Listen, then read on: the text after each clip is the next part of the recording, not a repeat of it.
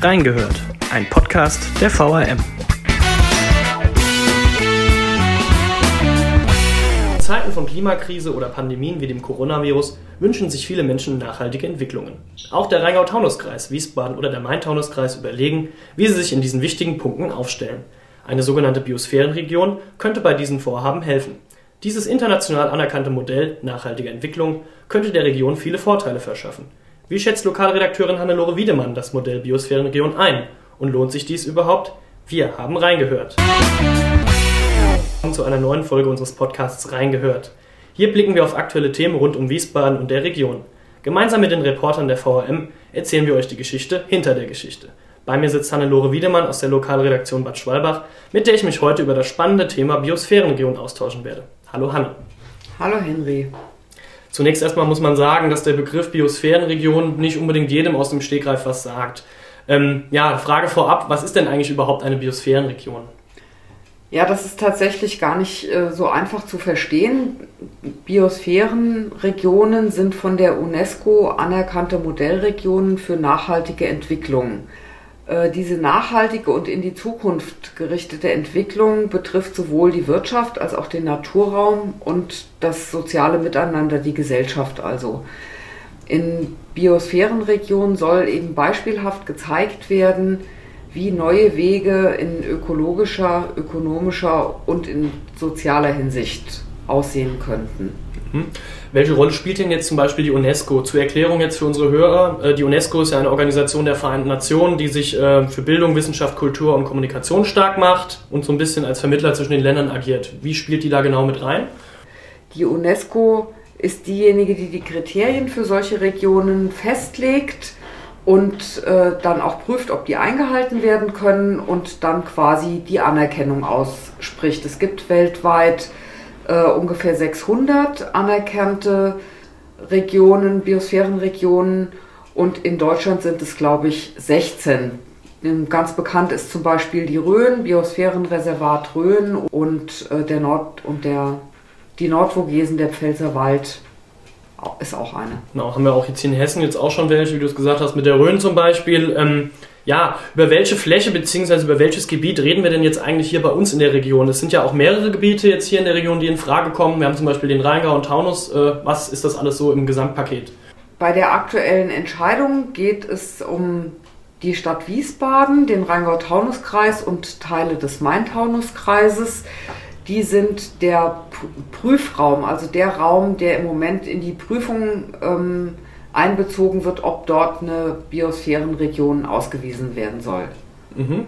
Ähm, ja, wir haben jetzt gesprochen, äh, es muss erstmal überhaupt auf den Weg gebracht werden. Äh, dazu gab es auch eine sogenannte Machbarkeitsstudie. Ähm, ja, erstmal die Frage, Machbarkeitsstudie erklärt zwar auch das Wort, aber äh, mit was hat sich denn diese Machbarkeitsstudie auch genau befasst? Beziehungsweise ähm, es ist ja auch erst die Grundlage, um dieses Modell überhaupt zu installieren, Biosphärenregion. Also diese, die Machbarkeitsstudie wurde vom Land Hessen in Auftrag gegeben. Äh, die sollte eben untersuchen, ob die formalen Kriterien der UNESCO hier in der Region erfüllbar sind. Diese Machbarkeitsstudie ist ähm, zustande gekommen in einem Diskussions- und Beteiligungsprozess. Da gab es verschiedene Bürgerforen. Ähm, es gab auch eine Online-Plattform, auf der Bürger Anregungen und Bedenken vorbringen konnten. Und es gab ähm, einen Steuerungskreis, eine Arbeitsgruppe, in der Vertreter ganz unterschiedlicher Institutionen und Organisationen vertreten waren, ähm, um zu diskutieren, äh, welche Vorteile oder auch Nachteile das eben für die Region bringen könnte, um die unterschiedlichen Sichtweisen da einzubringen.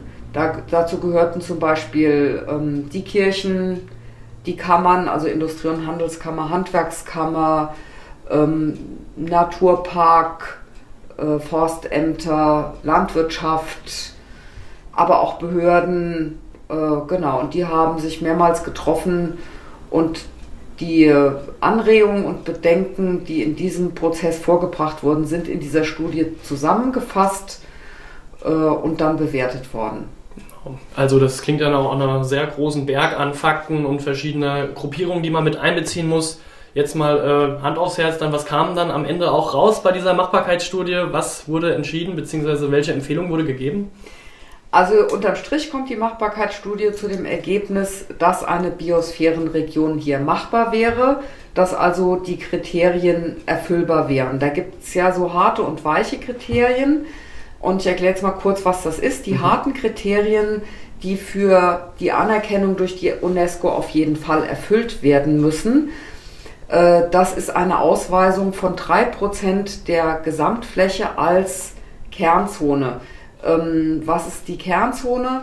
Dort soll sich der Mensch aus der Nutzung zurückziehen und die Entwicklung äh, der Landschaft, der Natur soll sich selbst überlassen werden. Das wären also 3% und äh, bei einer Gesamtfläche, wenn also jetzt alle 31 Kommunen mitmachen würden, die im Moment in diesem, in diesem Prüfraum liegen, dann wäre die Gesamtfläche etwa 124.000 Hektar und 3% davon wären rund 3.700 Hektar, in denen es praktisch keine Nutzung durch den Mensch mehr geben würde. Das, sagt die Machbarkeitsstudie, wäre ähm, möglich, mhm. diese 3% Fläche herauszunehmen. Ähm, dann müssten noch 17 Prozent der Fläche als Pflegezone ausgewiesen wär, werden. Das wäre also der Raum ähm, rund um diese Kernzonen und dort könnte zwar eine Nutzung stattfinden, aber die müsste sich eben ja den Zielen einer Biosphärenregion unterordnen. Das heißt ähm, Pflege von Ökosystemen, Erhalt der ähm, Naturlandschaft oder der Kulturlandschaft, ähm, also eine zurückgenommene Bewirtschaftung. Mhm. Ähm, das hört sich jetzt auch sehr äh, fachlich auch an, weil es ja dann auch die verschiedenen Zonen gibt, die dann so und so groß sind, die sich dann erweitern. Ähm, du bist da natürlich dann auch erstmal als dein, als dein Beruf äh, in dieses Thema äh, mit reingekommen. Ähm, wie ist denn deine Recherche zu diesem verzwickten Thema eigentlich bisher gelaufen? Also das sind ja dann auch viele Fakten, wo du dich reinfuchsen musst. Ja, genau. Ich habe da, äh, das ist halt sehr vielschichtig und am Anfang auch ein bisschen schwer zu verstehen. Und ich habe unterschiedlich, also ges viele Gespräche geführt mit unterschiedlichen Leuten. Erstmal, um zu verstehen, was es überhaupt ist. Dann auch, um die verschiedenen Sichtweisen kennenzulernen. Ähm, und ich habe natürlich Bürgerforen besucht und auch immer wieder auf diese Homepage äh, geguckt, die es da gibt und habe mir die Machbarkeitsstudie, als sie dann vorlag, genau durchgelesen. Und ja, auch in anderen Zusammenhängen wird immer mal wieder dieses Thema angesprochen und da kriegt man dann so ein bisschen mit, wie die Leute darüber denken oder welche Fragen die da auch noch haben. Genau, du hast jetzt schon angesprochen, es gab eben diese Bürgerforen, du hast eben auch viele Ansichten äh, auch in deiner Berichterstattung mit berücksichtigt. Ähm, jetzt fragen sich viele Leute, was, ist denn überhaupt, was sind denn überhaupt Vorteile für so eine Biosphärenregion oder welche Vorteile ergeben sich denn für die einzelnen Kommunen bzw. für den Kreis vielleicht? Die Vorteile werden ja in dieser Machbarkeitsstudie beschrieben mhm. und da gibt es ähm, ja ganz unterschiedliche Bereiche, die sich davon eine Verbesserung versprechen. Zum Beispiel der Tourismus oder auch die Winzer zum Teil, die sich von diesem Siegel Biosphärenregion einfach eine Imagewirkung mhm. erhoffen, weil das ja so ein bisschen assoziiert wird mit sauberer Natur, äh, intakter Natur.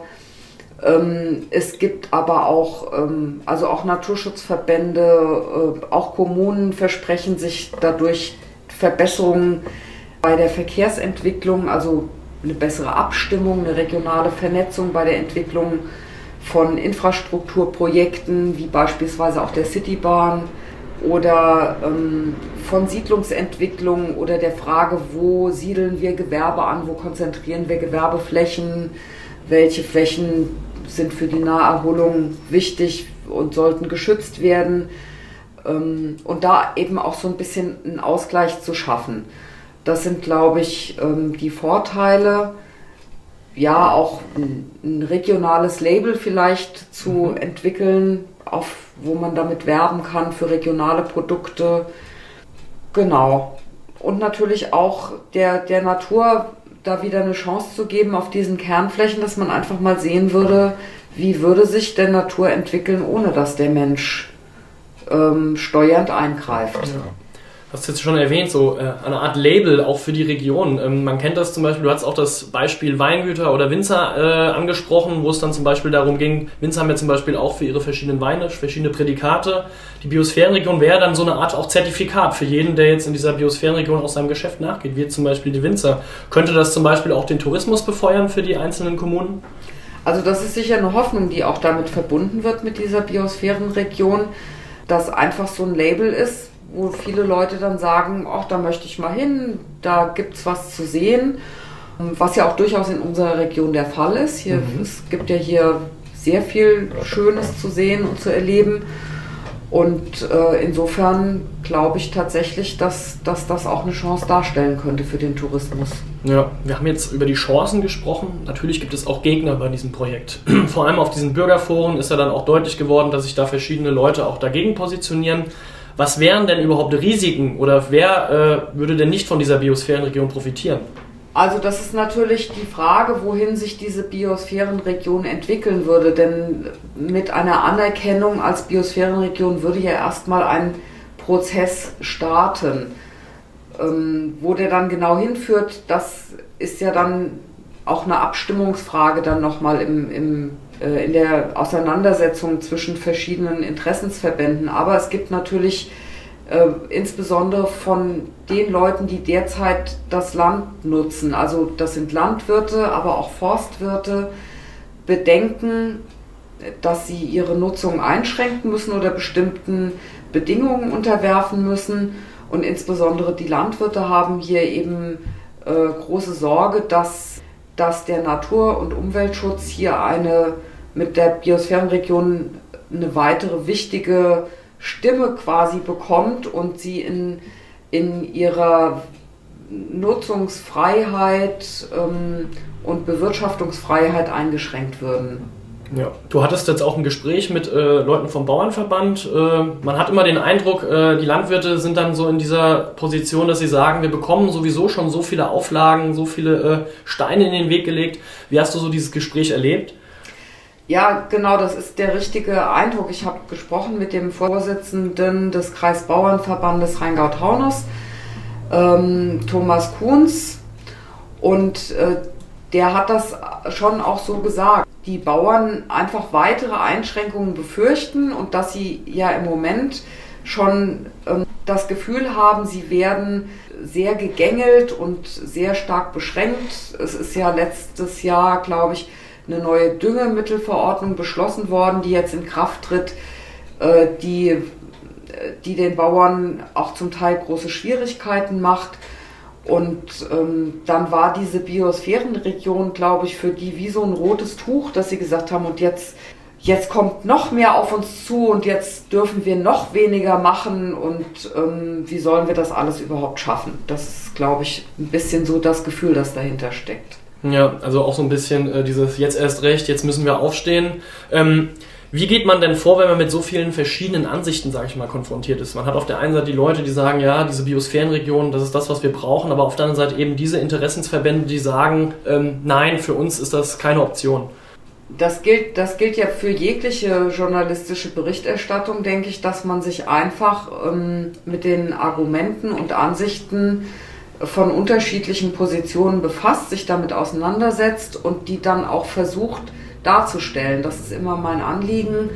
Ähm, in erster Linie, dass ich versuche einfach darzustellen, welche Argumente bringt denn die jeweilige Seite vor und die so ein bisschen zusammenzufassen. Und das denke, das habe ich in dieser Diskussion auch versucht. Diesen Interessensverbänden gehören ja auch die politischen Ebenen, in dem Fall die Parteien. Die CDU und die AfD haben sich jetzt beispielsweise gegen die Biosphärenregion ausgesprochen, während die Linke klar dafür ist. Äh, welchen Einfluss hat das auf die weitere Entscheidungsfindung? Also die, im Moment haben sich die Kreistagsfraktionen ähm, oder auch die Kreis-CDU ähm, und die Kreis-AfD hier im Rheingau-Taunus-Kreis dagegen ausgesprochen. Die Entscheidung wird natürlich ähm, in den Kommunalparlamenten getroffen. Ähm, es ist aber zu erwarten, dass sich die kommunalen Parlamente auch an der Entscheidung ihrer, ihres Kreisverbandes ähm, orientieren. Also wenn jetzt hier in der Stadtverordnetenversammlung von Bad Schwalbach beispielsweise die CDU-Fraktion wird sich vermutlich ähnlich positionieren wie die, ähm, wie die Kreistagsfraktion der CDU. Äh, insofern ähm, könnte es sein, dass äh, alle, also dass die Kommunalparlamente, in denen die CDU eine Mehrheit hat, sich dann dagegen entscheiden. Könnte das dann auch sein, dass verschiedene Kommunen, wie du es gesagt hast, sagen, ne, wir möchten das nicht, dass dann so eine Art Flickenteppich entsteht jetzt im ganzen Gebiet, wo sagen, die Kommunen sagen, ja, wir möchten das, während die anderen Kommunen, Kommunen sagen, nein. Ja, das ist durchaus möglich, dass das passiert. Also, dass äh, die Entscheidung in den Kommunalparlamenten jetzt unterschiedlich ausfällt, dass es da welche gibt, die, die auch sagen, wir sehen hier eine Chance für unsere Kommune und einen Vorteil und wir möchten das gerne ja, das ist durchaus denkbar. Und dann ist natürlich die spannende Frage, wie würde es dann weitergehen, wenn jetzt quasi nur jede zweite Kommune dafür wäre, mhm. müsste man die Situation sicherlich auch nochmal neu bewerten und diskutieren. Ja, ähm, wir haben zum Beispiel diese Gegner und Befürworter auf dich gewirkt. Du hast ja jetzt auch verschiedene Seiten dann kennengelernt und äh, auch gesehen, wie da die Argumente aufgestellt sind. Ja, also generell verläuft der Konflikt, ja, also das ist ein Interessenskonflikt der halt auch ein Flächennutzungskonflikt ist. Ne? Natürlich ähm, sind halt auf der einen Seite diejenigen, die Natur schützen wollen und die ähm, eine nachhaltige Entwicklung fordern, weniger Verbrauch von Ressourcen, damit noch was übrig bleibt und auf der anderen Seite eben diejenigen, die an so einer konventionellen Wirtschaftsweise festhalten, weil sie eben auch davon leben und weil ihre Existenz daran hängt ähm, das, ist, das ist schon so ein Konflikt und der ist natürlich auch entsprechend emotional. Ja? Mhm. Ähm, das ist natürlich äh, eine Diskussion, in die auch viel persönliche, in die viel Persönliches auch einfließt. Persön also so grundsätzliche Haltung mhm. einfließt.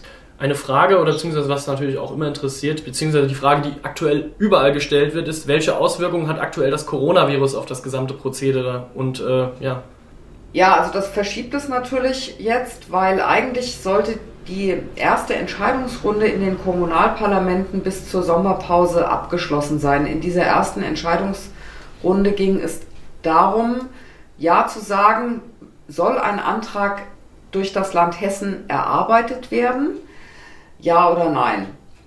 Ähm, und in einer zweiten Entscheidungsrunde sollte dann wenn der Antrag dann vorliegt, nochmal entschieden werden in allen Kommunalparlamenten, soll der Antrag jetzt gestellt werden, ja oder nein. Diese, weil die Debatte auch in den vergangenen Monaten so emotional war und insbesondere die Landwirte ähm, so vehement dagegen zu Felde gezogen sind, wäre ja eine inhaltliche Debatte durchaus sinnvoll und die kann man eben im Moment nicht führen, weil viele nein, eigentlich alle Parlamente, wenn überhaupt noch, nur als Notparlament getagt haben und da eine inhaltliche Auseinandersetzung einfach nicht stattfinden kann. Deswegen hat auch die Umweltministerin Priska Hinz äh, vor drei Wochen, glaube ich, war das, äh, vorgeschlagen, die Entscheidungsfindung jetzt zurückzustellen und dann im Frühjahr nächsten Jahres zu treffen, ob der Antrag gestellt werden soll und äh, davor eben auch nochmal in eine inhaltliche Diskussion einzusteigen.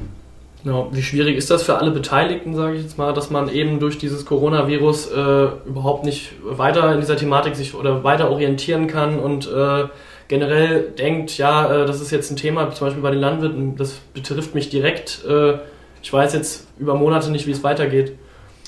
Naja, der ganze Prozess, also ich glaube, so schlimm ist das jetzt für den einzelnen Landwirt nicht. Mhm weil äh, selbst wenn jetzt eine Entscheidung gefallen wäre, einen Antrag zu stellen, würde ja erstmal dieser Antrag erarbeitet werden müssen, der Antrag gestellt werden müssen, dann müsste die UNESCO darüber entscheiden und dann gäbe es irgendwann einen Zeitpunkt X, äh, zu dem die Region als Biosphärenregion ausgewiesen wäre und das wäre ja dann quasi auch erst der Startpunkt für eine mhm. weitere Entwicklung. Das heißt, da passiert sowieso, also da passiert sowieso vor, ich sag mal 2022, 2023 mhm. passiert da gar nichts. Wahrscheinlich dauert es eher noch viel länger. Also der, ich denke mal, fünf Jahre vergehen mindestens noch, bis, okay. bis da was Konkretes passiert. Also wie gesagt, eigentlich noch ein Thema, was jetzt noch weiter laufen wird und uns so weiter beschäftigen wird. Äh, was passiert dann dann, wenn die Entscheidung gefällt ist? Naja, dann muss man natürlich darüber berichten, ähm, welche Kriterien gelten denn jetzt wo, mhm. ähm, was ist dann zukünftig, ich sag mal, in der Kernzone nicht mehr erlaubt. Da wird es ja schon Veränderungen geben, gerade in diesen Kernzonen. Da soll dann Wildtiermanagement eingeführt werden, da wird es halt keine normale Jagd mehr geben sondern ein Wildtiermanagement. Da ähm, gibt es dann Bewirtschaftungs- und Befahrungsverbote, vielleicht eine Besucherlenkung wie in Naturschutzgebieten. Und da muss man einfach natürlich zu dem gegebenen Zeitpunkt darüber berichten, wie entwickelt sich das weiter. Das wird dann eine sehr spannende Frage werden, die auch dann, das ist ja ein Prozess, ja, ja, also das ist auch dann auch eine Herausforderung für, für dich jetzt als Journalistin, äh, wie du mit diesem Thema dann auch umgehst, weil du es ja eben auch schon über Jahre begleitest. Ähm, fuchst man sich da über Jahre automatisch rein oder ähm, muss man immer wieder neu in dieses Thema einsteigen?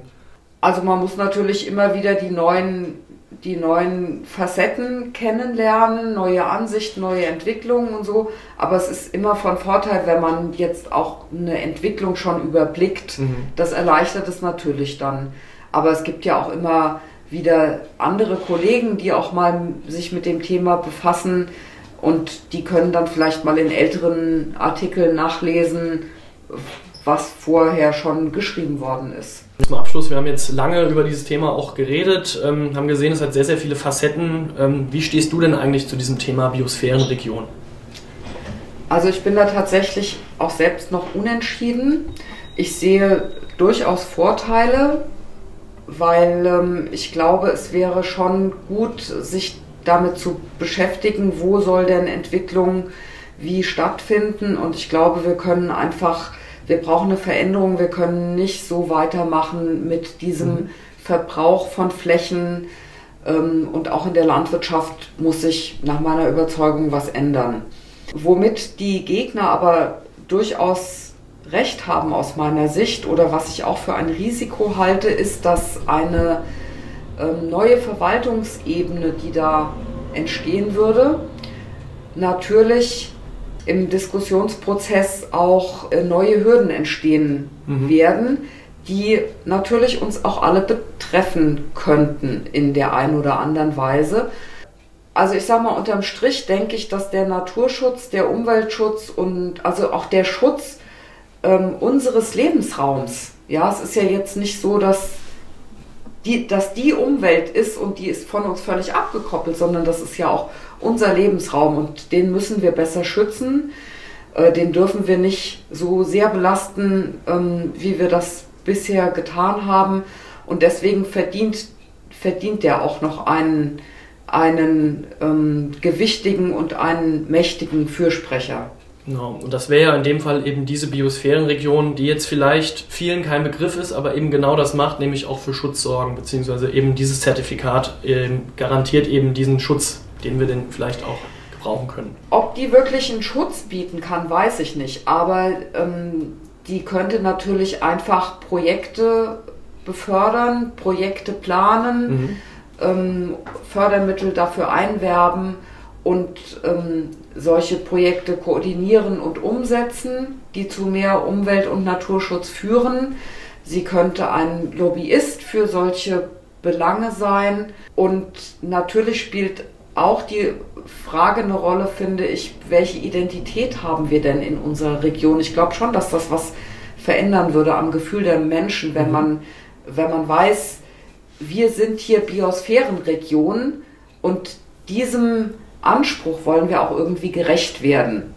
Ich glaube schon, dass das was auch im Denken verändert. Okay. Darin sehe ich schon eine Chance. Ja, wir dürfen jedenfalls gespannt sein. Ähm, wie gesagt, der Prozess wird dich und auch uns äh, noch ein paar Jahre begleiten. Ähm, ich bedanke mich herzlich für deine Zeit und für das sehr, sehr interessante Gespräch und äh, ja, Dankeschön.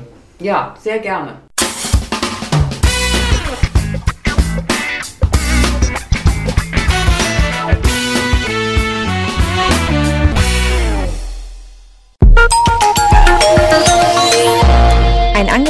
Der VRM.